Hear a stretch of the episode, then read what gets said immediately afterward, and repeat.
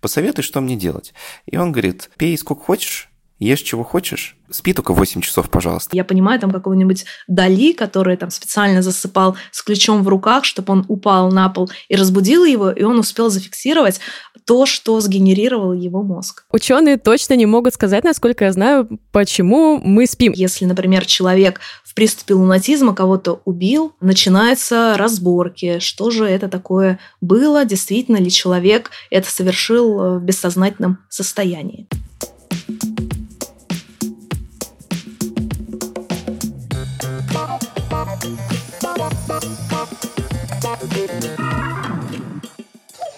Доброго здоровья! Это подкаст о качестве жизни простыми словами без шапки. И с вами его ведущие Полина Полищук и Антон Бойко. В этом году, когда кажется, что все три всадника апокалипсиса уже наступили еще в процессе или грозят издалека, возникает ощущение, что мы все немножечко во сне. Причем либо лунатим, а либо видим какое-то коллективное осознанное сновидение. И это кажется весьма насущной темой для выпуска, ну и, собственно, подводкой к ней. Про лунатизм, осознанные сновидения, правда не коллективные, а вполне себе индивидуальные, мы сегодня поговорим с неврологом-сомнологом, автором книги «Вынос мозга» и также автором блога о неврологии Ириной Галеевой. Ирина, добрый день. Здравствуйте. Наш традиционный вопрос. Расскажите, как вы пришли в профессию? Если говорить о профессии неврологии, то я в нее пришла, наверное, с возраста 14 лет, когда, в принципе, впервые заинтересовалась медициной, и родители отправили меня поработать санитаркой в отделении травматологии, надеясь, что меня это отпугнет от работы врачом. Но не отпугнуло, к сожалению. Я с удовольствием носила судно и помогала травматологам в операциях. Поэтому поступила в медицинский институт и после этого выбрала направление неврологию, потому что это очень интересно наблюдать, как человек как в средневековых каких-то историях становится одержимым, у него начинается непроизвольно двигаться руки, или наоборот, э, у него может перестать слушать собственная конечность. Это крайне интересно, и уже после того, как я несколько лет занималась неврологией, меня заинтересовала ее небольшая часть, сомнология, которая занимается именно расстройствами сна. Собственно, что такое сон? Расскажите, пожалуйста. Если говорить на научном языке, это очень сложное и скучное понятие, так что скажу просто. С медицинской точки зрения это особое состояние мозга, которое нужно для его нормального функционирования. Ну, а что тогда включается в нормальное функционирование мозга? Давайте раскроем это понятие. Мозг очень сложный объект. Он эм, одновременно работает как эм, компьютер, да, там проводятся нервные импульсы. При этом сами нервные импульсы имеют в своей основе биохимию. Э, различные нейромедиаторы, химические вещества также управляют мозгом. Еще можно выделить метафизическую составляющую э, в виде всяких мыслей, которые изучают уже, собственно, психологи. Мне кажется, проще вообще рассказать о том, э, для чего сон нужен, э, какие сейчас есть теории, э, зачем он вообще существует. И теории реально очень много. От банального отдыха, который нужен мышцам, от теории экономии энергии, потому что ну, во сне мы же энергию особо не тратим, и Поэтому природе выгодно, чтобы мы подольше спали и не расходовали а, ценные ресурсы. А, есть теория, что сон нужен для того, чтобы консолидировать воспоминания, то есть для того, чтобы наши свеженькие воспоминания за день уходили в долговременную память. В исследованиях а, было показано, что животные и люди, у которых нарушен сон, не могут просто нормально обучаться. Еще сон важен, и это одна из основных теорий сейчас, для очищения мозга от токсичных веществ, которые могут приводить к разным заболеваниям мозга. Например, ученые увидели связь между хроническим недосыпом и болезнью Альцгеймера, которая характеризуется как раз накоплением всяких токсинов в головном мозге. А почему это все до сих пор теории? Их много, они вроде бы все соответствуют э, некой объективной реальности, все более-менее логичны, а, но до сих пор э, ученые точно не могут сказать, насколько я знаю, почему мы спим. И не только мы. То есть там и птички, я не знаю, там и букашки, и кто и кто-нибудь еще. Вот, не удивлюсь, если амебы какие-нибудь спят. Спят, отдыхают. Просто настолько фундаментальное состояние, но до сих пор слишком много теорий, и нет какой-то общепринятой, как я понимаю. Ну, во-первых, очень классно вы сказали про амеб. На самом деле состояние, похожее на сон, мы наблюдаем у кишечно-полосных всяких плавающих в морях медузлах и так далее. Но почему мы не можем никак выделить какую-то общую теорию, мне кажется, это что-то похоже на теорию всего физики. Да? Как пытаются объединить физики макро- и микромир, также пытаются ученые объединить вот как раз вот этот сложный механизм мозга, о котором я до этого говорила. То есть одновременно и э, вот эту электрическую сущность мозга, и биохимическую. Все это как-то надо свести вместе. Это настолько сложный механизм. Мы, люди, с таким даже не сталкивались в практическом плане, потому что наши компьютеры — это какая-то абсолютно примитивная техника по сравнению с нашим мозгом. То есть там нейросети, которые сейчас появляются, они только-только начинают выходить на какой-то уровень человеческого мозга. И то, наверное, при выполнении очень узконаправленных задач, типа, например, определить, что здесь находится кошка, а здесь находится кресло. Но как бы если дальше пойти, то дальше нейросеть уже просто-напросто не справится. Иными словами, мы довольно мало просто знаем о мозге. Ну, я имею в виду как человечество. Пока что. Да, мы знаем реально очень-очень мало о мозге, только какие-то действительно крупные вещи, типа какая зона отвечает за речь, да, и если у человека случился инсульт, и мы вскроем ему черепную коробку и увидим отмерший кусочек мозга, то мы поймем, что вот эта зона отвечает за речь. Но более сложные какие-то э, моменты мы, к сожалению, понять не можем. Например, каком конкретно нейроне хранится каждое слово, как это вообще записывается. Это все нужно дальше изучать, не факт, что получится изучить, потому что все люди индивидуально, у них по-разному могут идти нейронные пути. На самом деле, вот эта вся история с тем, как сложен мозг, это на самом деле заслуживает отдельного подкаста, и, возможно, даже не одного. И опять же, вы такую историю затронули очень интересную, там, в том числе для меня, при том, что я, конечно, тут еще гуманитарий, но когда ты размышляешь о том, как э, те самые там биохимические химические сигналы и механизмы преобразуются в мысли, в слова и воспоминания, конечно, мозг взрывается, в общем. Но об этом в другой серии. А пока что поговорим про качество сна и вообще зачем и как он фун- функционирует в нашем организме. Сходятся ли вообще врачи и ученые в ответе вопрос, зачем нужен сон, да? Или у них все-таки есть какие-то рассогласования, понимание этого вопроса?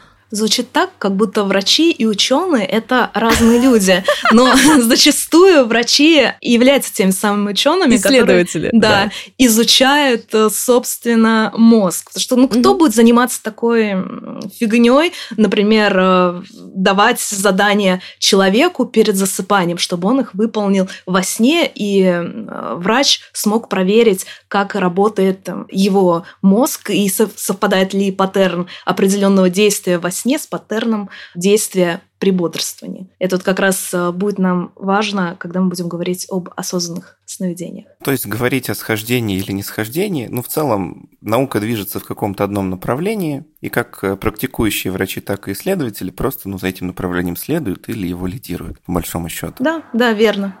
А как качество сна влияет на качество жизни? Поясню, из чего идет вопрос. Недавно услышал такую притчу-анекдот, что вот, мол, приходит к мудрецу человек и говорит, вот хочу, значит, э, хорошо жить, ну, в смысле, качество жизни. Посоветуй, что мне делать.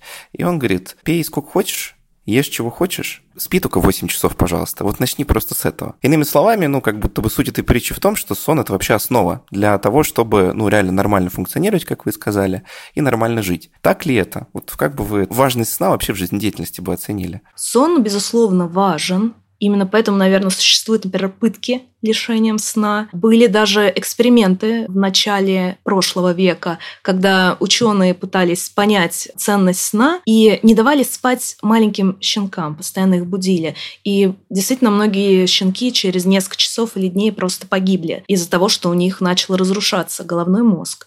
Как я уже говорила, в мозге начинают накапливаться токсические вещества, поэтому у людей, которых страдают хроническим недосыпом, может развиться в будущем э, болезнь Альцгеймера Альцгеймера с большей вероятностью, чем у людей, которые спят достаточное время. Кроме того, недостаток сна он может навредить жизни прямо здесь и сейчас, и даже привести к летальному исходу, потому что одна из частых причин ДТП, например, это недостаток сна у водителей, когда они засыпают за рулем, и случается авария. Ну и в целом, любой человек, я думаю, сталкивался с тем, что когда у него была плохая ночь, когда он не спал из-за бессонницы или ему не дали поспать э, те или иные причины, то он начинает чувствовать себя плохо. Страдает его внимание, память и так далее. А можно ли как-то измерить качество сна? Ну, то есть, вроде, я думаю, что поспать 8 часов можно по-разному, и даже по-обывательски мы понимаем, что иногда нам хватает ночи, чтобы выспаться, а иногда нет.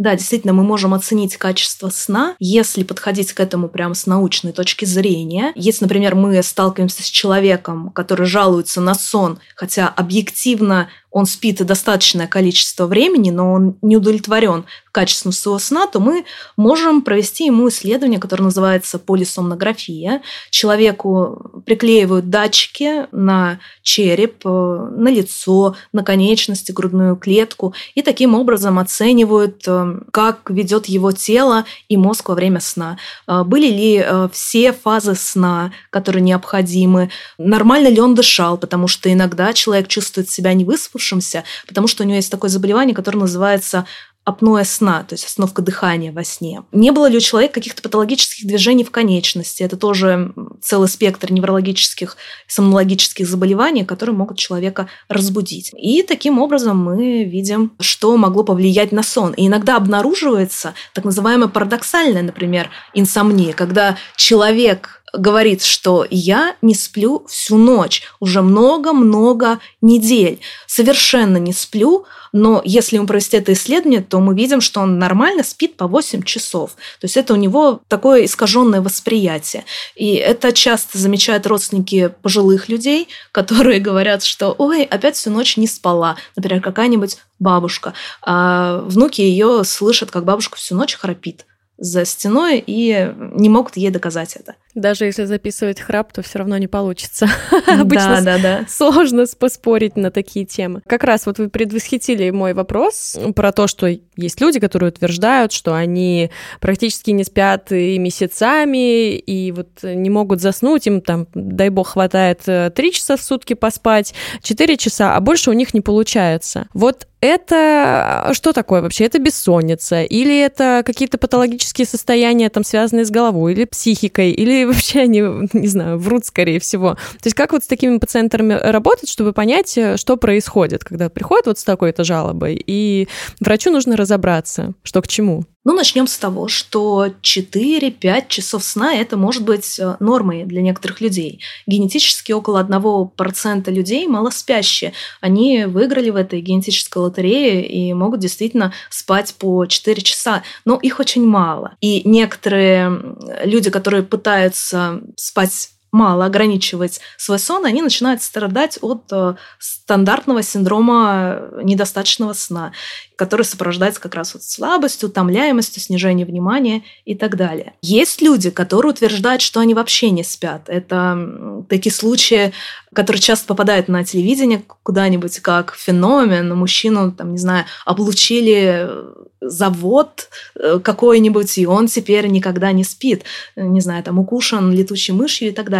Вот, ну, на самом деле был такой случай известный, по-моему, еще в СССР это было, и врачи-сомнологи ради интереса его протестировали, и оказалось, что он на самом деле вполне себе спит. То есть это был просто мошенник. Вы когда говорили про как раз исследование качества сна, вы упомянули интересное словосочетание, как фаза сна. А можете рассказать нам и нашим слушателям, что это такое? Почему у сна какие-то фазы вообще должны быть? Как они делятся и так далее? Вообще делят в разных источниках по-разному. Где-то пишут там 4 фазы, где-то 5. Мы сейчас э, выделяем 4 э, фазы сна вот именно в своих э, полисомнографических исследованиях, потому что у нас третья и четвертая фаза объединены. Это все довольно нудно, там в этих фазах сна отличается электрическая активность мозга и там всякие ла-ла-ла. Поэтому я предлагаю просто делить на две фазы для лучшего понимания даже врачей, которые этим не занимаются. Мы делим на медленную фазу сна и быструю фазу сна. Медленная фаза сна – это фаза, когда человек считается, не видит сновидения, и быстрая фаза сна, которая традиционно считается той фазой, когда мы активно видим сны. В этот момент у нас э, двигаются глазные яблоки, мы как будто наблюдаем за объектами во сне. Еще эту фазу называют REM, фаза сна Rapid Eye Movement с английского языка, собственно, переводится как быстрое движение глаз. В эту фазу также полностью расслабляется мускулатура, у человека. Это нужно для того, чтобы человек просто не начал э, двигаться вслед за своими сновидениями. И если этот э, естественный механизм нарушается, уходит вот эта э, смирительная рубашка, которая держит человека, чтобы он не начал двигаться, то могут возникать различные движения во сне, которых в норме быть не должно. От этого момента можно перейти как раз-таки к явлению лунатизма? Но лунатизм, он у нас проходит вообще в другую фазу сна. На самом деле не фазу быстрых движений глаз. Фазу быстрых движений глаз происходит, например, э, синдром периодических э, движений конечностей, так называемый. Не путать с синдромом беспокойных ног, это вообще другая история. Когда человек может э, в быструю фазу сна дергать ногами или размахивать кулаками. Довольно частая история у мужчин после 50 лет, что является, кстати, предвестников в будущем нейродегенеративных вот этих всех заболеваний. И часто женщины жалуются на своих партнеров пожилых, что те могут их во сне ударить. Но это не является домашним насилием, а просто э, такая патология, такое заболевание. А э, лунатизм немного с другими причинами связан, э, не относится к самим снам. Во время лунатизма человек может говорить, вставать с постели и выполнять какую-то деятельность, которую обычно выполняет днем. При этом его окружающие могут принять за бодрствующего, потому что в поп-культуре распространено такое мнение, что человек э, в приступе лунатизма, он с закрытыми глазами идет, вытянув руки, как сомнамбула, да. Это даже изображают на картинах, чтобы было понятно, что человек именно спит. Но в реальном э, приступе сомнамбулизма человек э, не закрывает глаза, он идет с открытыми глазами и похож на бодрствующего. Из-за этого возникают всякие проблемы в правовом поле, если, например, человек в приступе лунатизма кого-то убил, начинаются разборки, что же это такое было, действительно ли человек это совершил э, в бессознательном состоянии. Можно это как-то доказать вообще? Мне кажется, это какой-то сюр в принципе. Вообще можно доказать, если, например, провести сомнографическое вот это исследование и у человека выявить приступы лунатизма действительно, или в прошлом он был подвержен лунатизму, или сделал он что-то такое, что совсем ему не свойственно, и нет какого-то повода для того, чтобы совершать это преступление. Ведь есть довольно известный э, случай в Америке, когда мужчина приступе лунатизма доехал вообще в другой город, там убил родственников, по-моему, тещу, с которыми были хорошие отношения. У него не было в этом никакой выгоды, потому что он не был в конфликте с ними, это не было совершено в состоянии аффекта точно, и там он наследство от них бы не получил. То есть никто не понимал, зачем ему это надо было делать. Жуть какая. Интересно, конечно. Прямо хочется тему раскопать поглубже. Но вы вот как раз употребили два термина – лунатизм и сомнамбулизм. Они взаимозаменяемы? Да, они взаимозаменяемы. Есть термин снахождение, который мы тоже можем использовать. Ну, как бы в официальной науке это сомнамбулизм. Вы достаточно кратко и емко описали это явление, как ну, человек э, говорит, э, двигается, совершает какие-то действия, которые могут быть присущи бодрствующему человеку, находясь во сне. А чем, скажем, это явление обусловлено? То есть, что происходит с мозгом, который вроде как бы спит, но почему-то садится за руль, едет куда-то и убивает тещу? То есть как это, ну, с, вот сопоставляется с тем, что человек все еще спал? Пока нам неизвестно, почему именно развивается сомнамбулизм у некоторых людей. Мы видим какие-то генетические факторы для этого. Например, если у кого-то из родственников э, были такие приступы, то, может быть, и у их детей. Видим связь с возрастом. В детском возрасте это чаще развивается. Если исследовать таких людей, мы видим характерную картину, например, на полисомнографии. То есть мы это состояние можем четко отследить, используя наши методы, используя часто видеонаблюдение за этими пациентами, потому что поведение у них тоже довольно характерное. То есть это ну, некая отдельная фаза сна получается относительно того, что бывает с людьми, когда они просто спят в своей кровати? Ну, нельзя сказать, что это отдельная фаза сна, потому что в исследовании мы видим, что в данный момент у человека идет, да, действительно фаза сна, то есть это именно сон. Но при этом он двигается, хотя двигаться в этот момент не должен. И считается это вообще патологией, но обычно мы это не лечим, поскольку проходит, как правило, само с возрастом. Как я уже говорила, это чаще всего бывает у детей. А что-то хорошее в лунатизме есть? Вот именно какая-то, не знаю, польза или какой-то необычный факт э, жизненный, который присущ только лунатикам? Вот, может быть, мы чего-то не знаем? Кроме того, что можно человека там, не знаю, что-то спросить, он смешно ответит. Для начала вообще это довольно опасная вещь, да, то есть человек может травмироваться, он может выйти в окно банально. Некоторые люди страдают от синдрома ночной еды, часто девушки, которые сидят на диете, они могут э, дойти до холодильника, приготовить даже какое-то сложное блюдо, абсолютно не просыпаясь. При этом есть риск, естественно, что они порежутся или обожгутся, и они совершенно не помнит о том, что произошло. То есть, ну, пользы, собственно говоря, никакой нет. Ты можешь травмироваться, травмировать других, довольно неприятно. Но, наверное, какие тут можно плюсы найти. Сразу мне вспоминается завирусившийся последнее время TikTok ток аккаунт одной девушки, которая выкладывала видео с камер э, наблюдения у себя дома, э, где она там как сомнамбула ходит и творит всякую дичь. Как вариант, да, такая популярность. Есть еще такая вещь, как э, секс-сомния. Это когда мужчина чаще совершает сексуальное действие в отношении своего партнера, как правило, иначе это может быть уже изнасилованием. И, кстати, такие факты есть. В России даже был случай, когда мужчина э, изнасиловал кого-то э, в приступе лунатизма, и его оправдали, потому что у него была давняя история как раз нахождения. Но обычно партнерам э, людей, у которых есть секс-сомния, все нравится, потому что они получают приятные ощущения. И некоторые жены, чьих мужей вылечили от этого, были очень недовольны, по словам моих коллег. То есть это форма лунатизма получается, да? Да, да. Офигеть. Ну, тут, наверное, это реально индивидуально. Но вообще, конечно, не знал, что такое есть. Очень интересно. А вот скажите, а когда э, человек лунатизм испытывает, он высыпается по итогу? Ну, то есть, вот если сказать, что, не знаю, человек, который ходит ночью и готовит себе еду, и человек, который просто лежит в кровати, при прочих равных условиях, ну, это такой теоретический пример, понятно, да, так не бывает, люди разные, но, тем не менее, при прочих равных условиях, они вот одинаково выспятся или нет? Хороший вопрос. А на самом деле статистики я такое не встречала. И тяжело это оценить. Наверное, нужно индивидуально беседовать с каждым человеком, который этим страдает.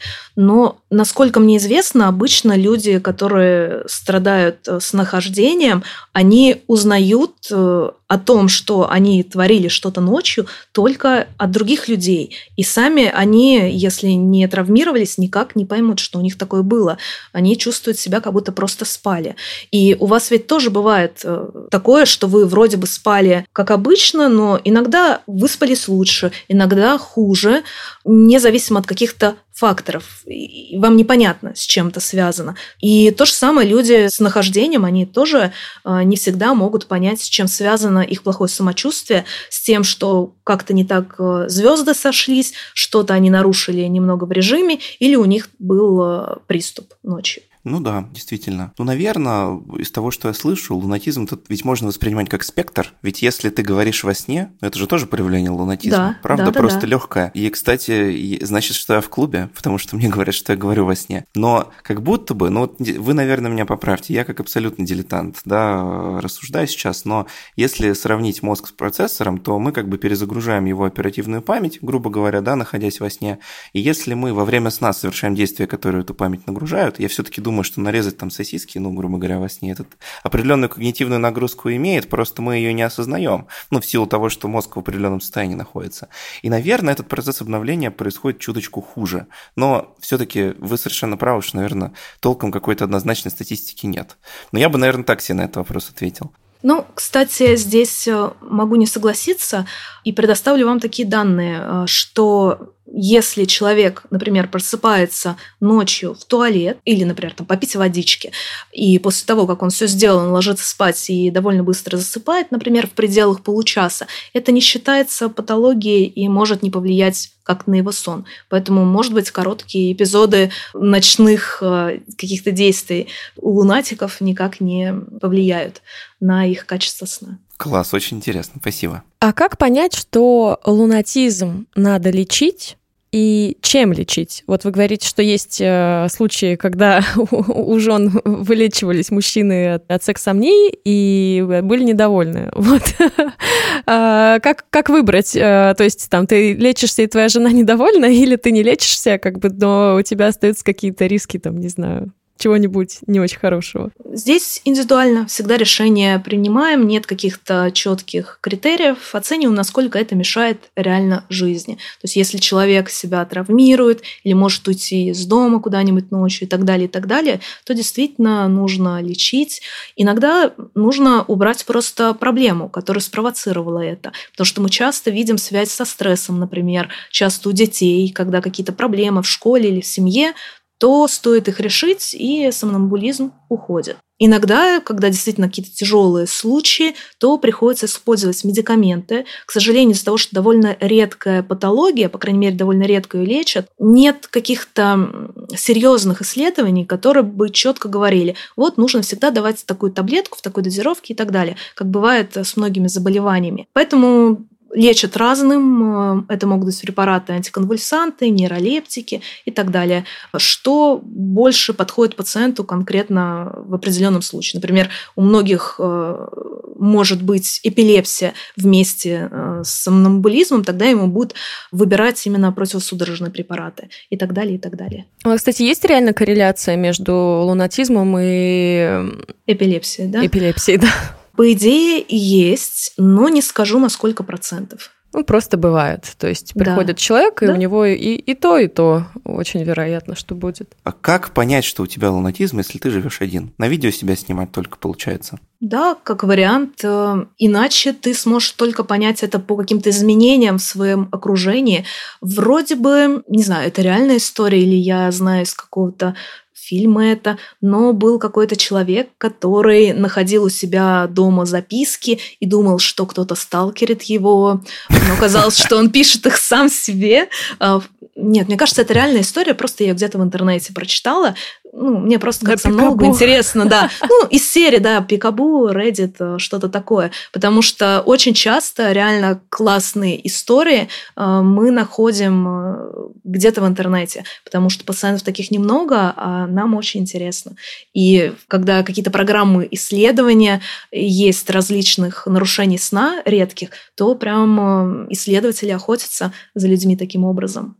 Сейчас будет э, на секунду моя любимая рубрика «Байка». У меня как-то подруга встала ночью, ну, ей было там, не знаю, лет, наверное, 12, может, что-то такое. И она, она встает и говорит, я хочу шить. идет и начинается там что-то штопать носок или что-то такое. А другой раз тоже какая-то подруга разговаривала, и мы задавали вопрос там в стиле, где ключи от танка? И она отвечала что-то и все такое. Вот, кстати, насколько это вообще, ну, не может ли быть, не знаю, там, опасно для человека как-то, когда он говорит во сне, вот ему какие-то вопросы задавать. Вот вроде как бы, знаете, такая забава, забава, а потом окажется, что вообще это неправильно, и, не знаю, там крыша может поехать, еще что-то спрашивает во сне, кого больше любишь, маму или папу? Господи. Мне кажется, что у человека просто в принципе может быть стресс из-за того, что он узнает, что с ним проводили какие-то манипуляции, когда он был в таком беззащитном состоянии. Надо быть очень тактичным все-таки с людьми в такой ситуации. Все-таки это заболевание, они не виноваты, что могут делать всякие глупости. Это же не они, а их э, подсознание, по сути, творит. Кроме того, вообще лучше людей, наверное, не беспокоить в таком состоянии, потому что когда будет человека в приступе сомнамбулизма, он может очень сильно испугаться или даже быть агрессивным, потому что он внезапно оказывается там, где не ожидал. Это действительно очень травмирующе, поэтому обычно мы рекомендуем не будить человека, если это возможно, и его просто вернуть в постель. И, в принципе, наверное, когда человек спит, вот просто сколько этих всяких приколов там э, со сном, да, там, э, Миша, вставай, конец света, бери Мишку, полезай в шкаф, и он там бедный полезает в шкаф, и вроде тоже это, ну, это смешно, а потом задумаешься, блин, ну, ну что-то как-то с этим может быть что-то и не то. Ну да, жалко, просто смотришь на эти растерянные лица и сочувствуешь. Ну, хотя смешно, да, я согласна. Ну что, осознанное сновидение? Да, да. Осознанное сновидение — это э, чудесная, интересная тема, вокруг которой много мракобесия, но одновременно много классных фактов оказалось, когда я стала эту тему изучать. Изначально Многие сомневались вообще в том, что осознанное сновидение существует, но проводился такой эксперимент. Помните, я начинала в самом начале рассказывать, когда человека исследовали, делали ему, по-моему, это было ФМРТ, и смотрели, какая область мозга загорается, когда он, например, выполняет задание поднять руку вверх. И потом ему сказали, ну, раз ты такой крутой и хвастаешься, что у тебя есть созданные сновидения, давай ты во сне тоже руку подними в тот момент, когда мы тебе подадим сигнал световой, ну, прям в глаза посветим, ты же это должен почувствовать, и ты подними руку. И действительно, когда они ему посветили в глаза, у человека активировались те же зоны, которые активировались, когда он поднимал руку в реальности. Не совсем те же, но прям практически в той же области. Так что это действительно, похоже, существует. Еще есть интересный эксперимент, когда крыс обучали бегать по лабиринту. У них был определенный паттерн на ЭЭГ, когда изучали вот именно их электрическую активность мозга. И у мышей, когда записали ЭЭГ сна, оказалось, что тот же самый паттерн повторяется, что был в течение дня, когда они обучались. То есть они как бы проигрывали в голове вот это обучение бегания по лабиринту, вспоминали, какие там повороты ведут к сыру. И нюанс был в том, что этот паттерн был такой же, но он был как бы сжат по времени, проходил в 6-7 раз быстрее. То есть реально бывает же такое, что видишь сон, и ты как будто целую жизнь проживаешь, а на самом деле ты там спал полчаса. И получается, что Нолан, который, э, помните, в своем фильме «Начало» он изображал, что можно погружаться в разные уровни сна, и в каждом время идет с разной скоростью. И в более глубоких уровнях сна может пройти там год, а на поверхности э, прошло там несколько секунд. И, по сути, Нолан был прав, то есть Нолан гений, что он предсказал то, как реально функционирует мозг. Пока, конечно, это теория все, но, вероятнее всего, надеюсь, так и окажется, потому что будет очень клево. Все-таки хочется определения какое-то, что такое осознанное сновидение. То есть чем оно отличается от реального? Для людей, которые вообще не в курсе, чтобы они могли понимать, что это такое. Осознанное сновидение – это когда человек может управлять своими действиями во сне. Обычно же люди, они как наблюдатели, как пассивные участники в своих снах, но некоторые люди способны своими снами управлять. Причем эта способность может быть как приобретенной без каких-либо усилий, либо как специально приобретенная при помощи сложного довольно обучения. Вот тут становится очень интересно. А расскажите, пожалуйста, как сделать так, чтобы во сне можно было делать, как тебе хочется? А, есть довольно много методик, их описывают э, как раз вот эти, забыл, как называют этих людей, гипнонавты, что-то в этом роде. И эти люди делятся различными методами на своих форумах, как можно достичь осознанных сновидений. Например, есть специальные аппараты, которые помогают э, понять, что ты находишься в осознанном сне. Они выглядят как маски для сна, внутри там встроены светодиодные лампочки, которые начинают мигать, когда специальные датчики улавливают движение глаз. Помните, мы говорили, что движение глаз говорит о том, что у нас быстрая фаза сна, когда мы, вероятнее всего, видим сны. И, соответственно, датчики уловили э, быструю фазу сна. Светодиодные лампочки человека пытаются пробудить, э, мигает ему через закрытые веки. Человек чувствует это мигание, понимает, что он во сне и может делать все, что хочешь. Вот так.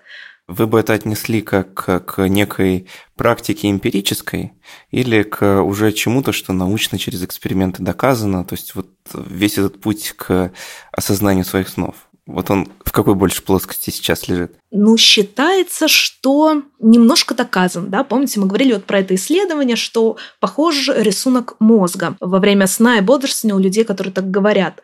Ну, конечно, это не стопроцентно, но стопроцентно в области сна э, не так уж много, когда касается вот таких вот э, метафизических вещей, как сновидение и так далее. Все-таки мы на какие-то прям четкие критерии исследования опираемся только когда говорим про лекарственную, например, терапию, где мы можем там четко измерить, сработал препарат или нет. А так с осознанными снами мы опираемся вот опять же на такие небольшие исследования, на слова самих людей, которые видят осознанные сны.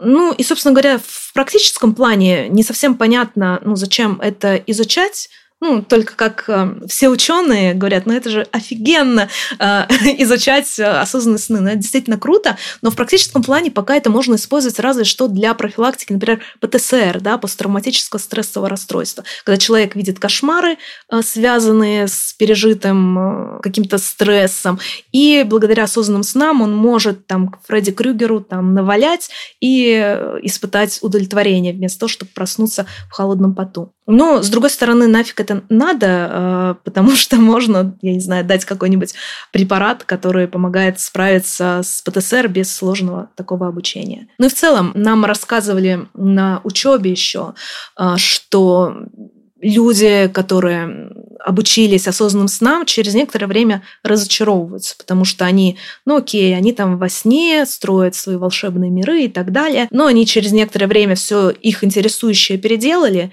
и уже вроде бы не так интересно, потому что, ну, все-таки они понимают, что это сон, и, ну, окей, ты полетал, построил себе дворец, но это же не на самом деле. А в каких еще контекстах сомнологам сейчас доводится работать с осознанными сновидениями? Является ли это вообще в каком-либо случае предметом обращения к врачу? Ну, разве что в процессе приема человек может спросить, не навредит ли мне, например, осознанный сон, потому что я его практикую. Вообще, насколько мне известно, международное сообщество сомнологов не рекомендует их практиковать, потому что неизвестно, как это повлияет в долгосрочной перспективе. Таких исследований нет, поэтому мы предпочитаем не экспериментировать, вдруг это как-то отразится на качестве сна. Слушайте, а вы сами не пробовали э, практиковать осознанное сведение, тем более уж как сомнолог, как невролог, погрузиться, так сказать, в, в тайны своего мозга, когда в чертоге разума?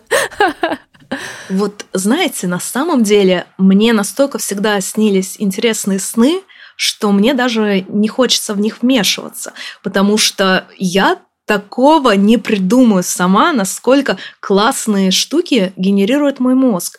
И я удивлена на самом деле, насколько он э, крутые штуки может придумать, насколько он креативный. Я понимаю, там какого-нибудь Дали, который там специально засыпал с ключом в руках, чтобы он упал на пол и разбудил его, и он успел зафиксировать то, что сгенерировал его мозг. Ну вот как сейчас а, художники пользуются нейросетями для того, чтобы генерировать разные изображения. Получается, Дали это такой OG. Человек, который э, свою нейросеть использовал. Просто он умел ее переложить на холст. Интересно, конечно. Просто мне осознанное сновидение, они видятся как, э, знаете, такой легальный способ кайфануть. Вот, то есть тебе не нужен ни алкоголь, ни всякие вещества, ни еще что-то. Ты можешь просто создать э, мир в своей башке, э, как-то погрузиться, углубиться. Понятное дело, что это не так просто, как может там показаться. Для кого-то это может быть, там, не знаю, попроще. Но именно вот это вот погружение в собственные ощущения, как минимум даже попытка, то есть далеко не, не факт, что это будет получаться. Наверное, с этой стороны. И еще есть э, как раз относящийся к этому вопрос. Вот люди, которые практикуют все это дело, в том числе и исследователи, и ученые говорят, что если вы хотите там погрузиться в осознанное сновидение, вам нужно проснуться с утречка и затем заснуть там через полчасика, там, или минут через 15, э, чтобы увидеть сон поярче, и вам можно было им легче управлять. А еще старайтесь э, запоминать э, сны, которые вы видите, воспроизводить их в своей памяти, и тогда, возможно, будет вам счастье. И как вы считаете, насколько дневники сновидений, в том числе и, может быть, такие там, тренировки, да, которые ну, далеко не сразу может привести э, к каким-то сновидениям, могут как-то положительно, например, на сон влиять, или могут, э, ну, давать, в общем, какие-то бенефиты, не знаю, там, нашей психике, например. Ну, то есть вот ты уснул, там что-то что поделал, повспоминал, э, сны позаписывал, и тебе это, возможно, что-то даст с точки зрения науки. Угу. Ну, начнем с того, что осознанные сны – это, вот действительно, как вы сказали, дело мотивации. То есть я-то подумала, почему я действительно этого не практиковала? Ну, потому что, наверное, когда я ложусь спать, я уже устала, и чтобы надевать еще какие-то маски, которые меня будут будить, то зачем мне это нужно? Спасибо. А, а кто-то действительно заинтересован да, в расширении сознания, и он готов идти на какие-то лишения, чтобы увидеть управляемый вот этот сон. Может ли принести какой-то бенефит ведения дневников сна именно с записью сновидений. Возможно, если человек, например, хочет разобраться в себе или, например, занимается каким-то творчеством, потому что сны могут подкидывать какие-то идеи.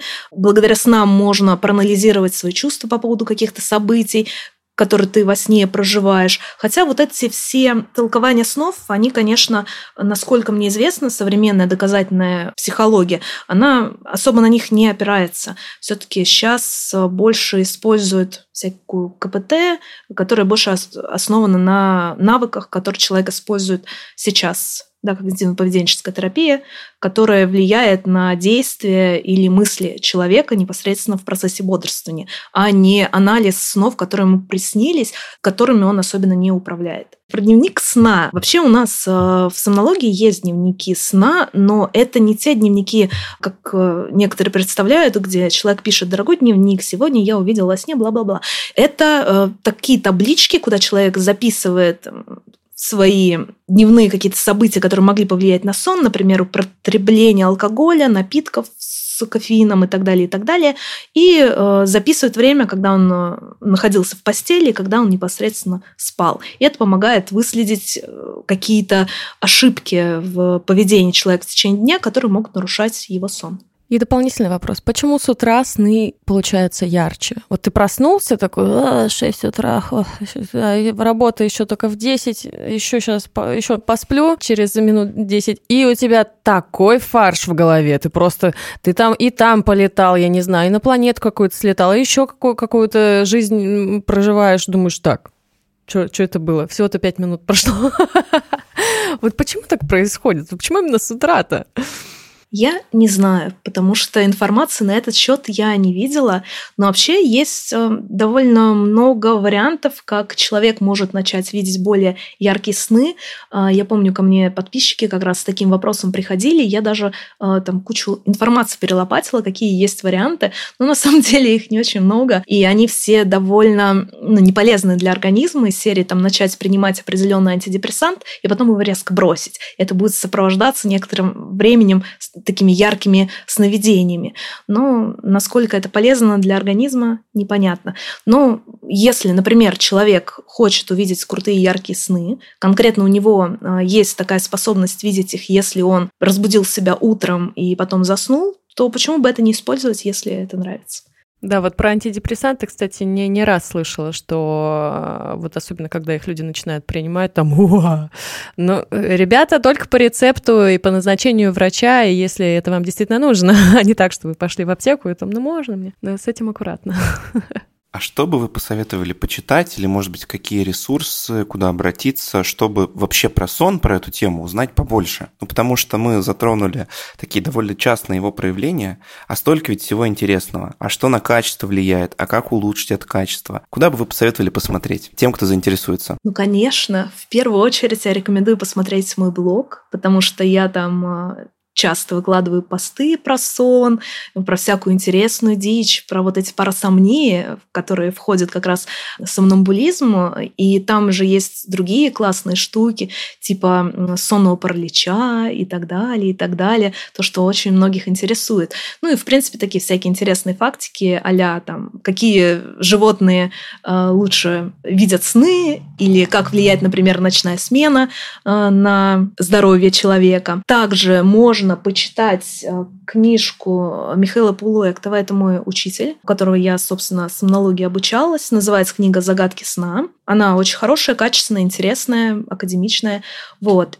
И Пожалуй, из таких книг именно про сон, где были бы интересные факты, наверное, пожалуй, и все. Поэтому я сама сейчас пишу свою вторую книгу, которая будет э, рассказывать всякие классные факты про сон. Но могу точно сказать, какую книгу ни в коем случае не стоит э, читать. Это книга «Зачем?» или «Почему мы спим», которую написал Мэтью Уолкер. Он, э, с одной стороны, вроде как ученый, но с другой стороны, много мракобесных штук рассказывает, которые э, сбивают людей с толку. Например, он любит говорить, что нет людей, которым достаточно 6 часов сна. Это люди все придумали и говорит, что если вы спите там 4-5 часов, вы точно себе навредите. Но мы говорили, есть действительно э, редкая каста малоспящих людей.